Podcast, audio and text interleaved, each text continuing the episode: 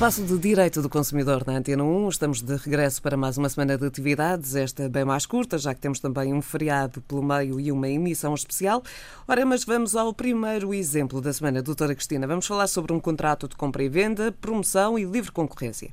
Ou seja, um estabelecimento comercial de venda de loiças anunciou uma campanha tudo a 50%.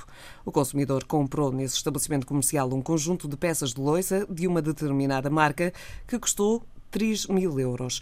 No entanto, como beneficiou da tal campanha, só pagou 1.500. Posteriormente, ao dirigir-se à loja da marca da loiça que tinha comprado, reparou que o mesmo conjunto de loiça custava 2 mil euros.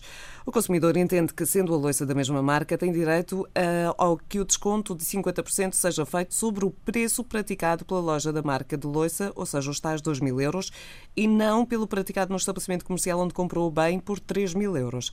Para além do mais, este consumidor refere ainda que a loja está a praticar publicidade enganosa, pois desta forma só teve um desconto efetivo de 25%.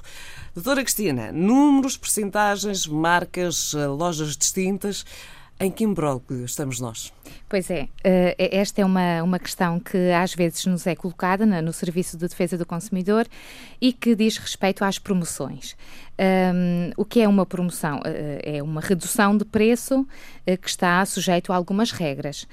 Para haver publicidade enganosa, neste caso o senhor queixa-se de publicidade enganosa, mas para estarmos perante uma situação que consubstancie publicidade enganosa, seria necessário que esse estabelecimento comercial, onde o senhor comprou a, lo a loiça a 50% de desconto, tivesse publicitado um preço e depois tivesse cobrado outro. Ou então que tivesse anunciado anunciado uma promoção eh, de 50%, que foi o caso, e depois, quando o senhor foi pagar a loiça, o conjunto de loiça que comprou, fosse cobrado um preço que não corresponde a este valor da promoção. Mas isso não aconteceu. Ao que parece, não eh, aconteceu. Este, este consumidor refere-se a dois preços distintos ao do tal estabelecimento onde alegadamente onde havia uh, a, a, tal campanha de tudo a 50% e a uma outra loja da marca específica da louça que comprou onde a louça custava mais barato. Exatamente.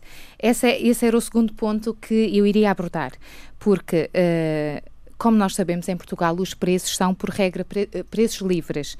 Nós temos um princípio que é o princípio da livre concorrência, que, eh, que, vem, que vem dizer que as empresas praticam os preços que querem, salvo raras exceções que têm a ver com os preços que já estão fixados uh, e, que, e que são, ou preços recomendados que uh, têm que uh, estar sujeitos a determinadas regras e as empresas têm que respeitar essas mesmas regras, não podendo aumentar ou, ou diminuir esse, esses preços que já estão previamente estipulados, estabelecidos. Ora, neste caso concreto, não se põe essa questão aqui. Neste caso concreto, uh, vigora o princípio da livre concorrência e, como tal, uh, a empresa pratica o preço que quer. Nós compreendemos o, a questão do consumidor quando diz que na própria loja um, que, é, que, que é a marca da loiça, um, nessa loja. Sem qualquer campanha, o custo era de menos mil euros. Exatamente.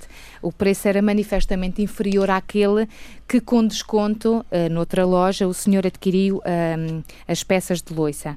Uh, mas isso não consubstancia de forma alguma uh, uma publicidade enganosa, nem, nem, nem o, a violação de qualquer regra a que estão sujeitos uh, um, os estabelecimentos quando, quando fazem promoções. Portanto, como disse, vigora aqui o princípio da livre concorrência. Neste caso concreto, não se impõe aos estabelecimentos qualquer preço, qualquer fixação de preço obrigatório. Eh, pelo que, eh, embora nos pareça, enquanto consumidores, uma situação que é injusta, não há aqui nada de ilegal. Aconselha sim que o consumidor averigue antes de celebrar qualquer contrato, portanto, antes de comprar qualquer bem, quais são as propostas mais adequadas para as suas necessidades. Portanto, compare os preços e só depois de comparar os preços, então opte por, por adquiri-los na, na loja que que, pronto, que, cujos preços se adequem às suas aos seus interesses e às suas necessidades. Uh, ora, uh, respondendo, respondendo de forma direta ao consumidor, uh, o estabelecimento comercial onde comprou a louça por 3 mil euros cumpriu a lei, portanto não há aqui qualquer publicidade enganosa, a promoção fez-se Uh, conforme as regras uh, que, que, vigoram uh, neste particular, ou seja, a promoção, a redução do preço é uma redução real. Nós não sabemos se sim ou não, mas para que uma promoção seja legal, para que a redução do preço seja, na verdade, legal, é preciso que seja verdadeira, é preciso que seja real. Ou seja, o preço que vigora agora tem que ser inferior àquele que já foi praticado nessa empresa uh, por o mesmo produto, ou tem que ser inferior aos preços que se praticarão no futuro. Portanto, esta redução tem que ser verdadeira. Uhum. Não, não podem as empresas dizer que estão a praticar uma promoção quando, na verdade, o preço desse produto já foi inferior ou quando esse preço será inferior no futuro. Uh, pronto, então, uh, uh, sendo esta questão, estando esta questão assente, não há aqui qualquer ilegalidade e aconselha-se aos consumidores que, antes de comprarem qualquer, qualquer produto, Essencialmente, que, que os comparem. a partir de determinados valores, convém fazer uma ronda. Exatamente, que os comparem. Uh, pronto, porque se este fosse um caso, uh, como já disse, de publicidade enganosa, aí o consumidor poderia uh, se queixar diretamente à loja onde comprou e exigir que, ou, ou, que a empresa desfizesse a venda ou então que a empresa lhe devolvesse o valor correspondente à, à, à redução de preço anunciada à promoção.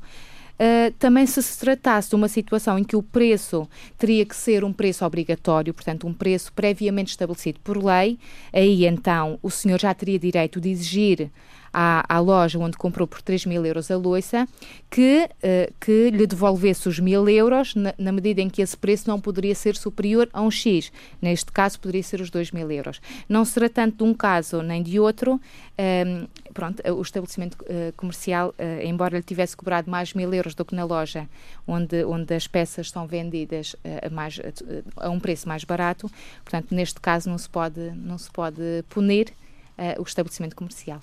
Ficamos esclarecidos relativamente a este caso. Doutora Cristina, muito obrigada. Amanhã estamos de regresso com outro caso. É este espaço de direito do consumidor.